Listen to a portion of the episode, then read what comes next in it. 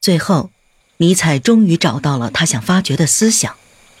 在未发现这个思想之前，他曾经被自己内心强烈的预感激烈的搅动过。一天，他外出去散步，穿过了希尔斯玛利亚森林。这片森林一直延伸到了希尔瓦普拉纳。随后，尼采在离苏莱不远的一块锥形岩石下坐了下来。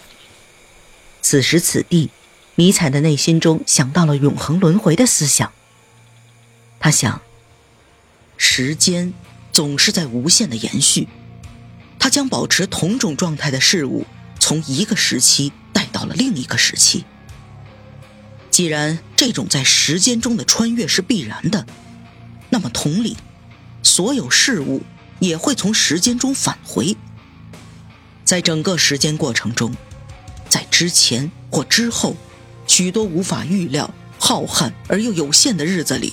肯定有个与我极为相似，事实上就是我自己的人。同样坐在这块岩石的阴影下，将再次在此时此地发现同一个思想，而且这个人无数次的发现这同一思想。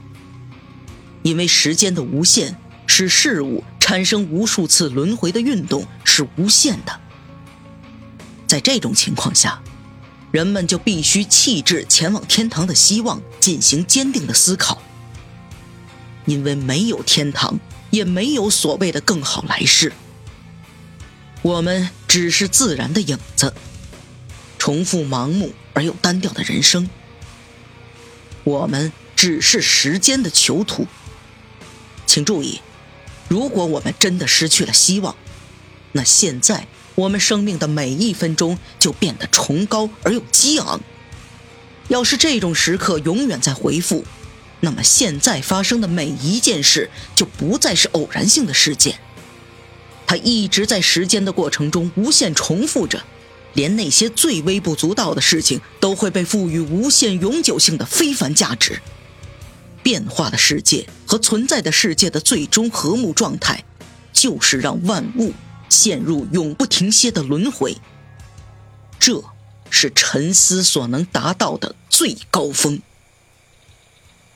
由于自己发现的思想是如此富有冲击力，尼采情不自禁的哭了。他长时间的泪流满面，是因为他认为自己的努力并没有白费。残酷的现实没有打击到尼采，在面对悲观主义时，他也没有退却。相反，在深入发掘了悲观主义的思想之后，尼采找到了最终的结论：永恒轮回的学说。轮回通过赋予最短暂的事物以永恒来完成，而事物在不断的轮回中可以找回自身抒情性的力量，同时能够找回灵魂所必须的宗教价值。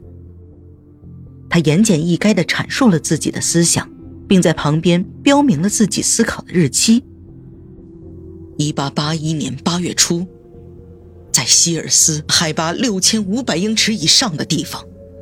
这个地方远远超越于人类之上。在接下来的几个星期里，他的生活经历了狂喜和痛苦的大起大落。毫无疑问，这种状态。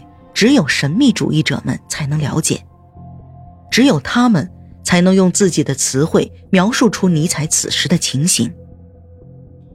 他为自己的思考成果感到了骄傲，但同时，他也面对着恐惧和战栗。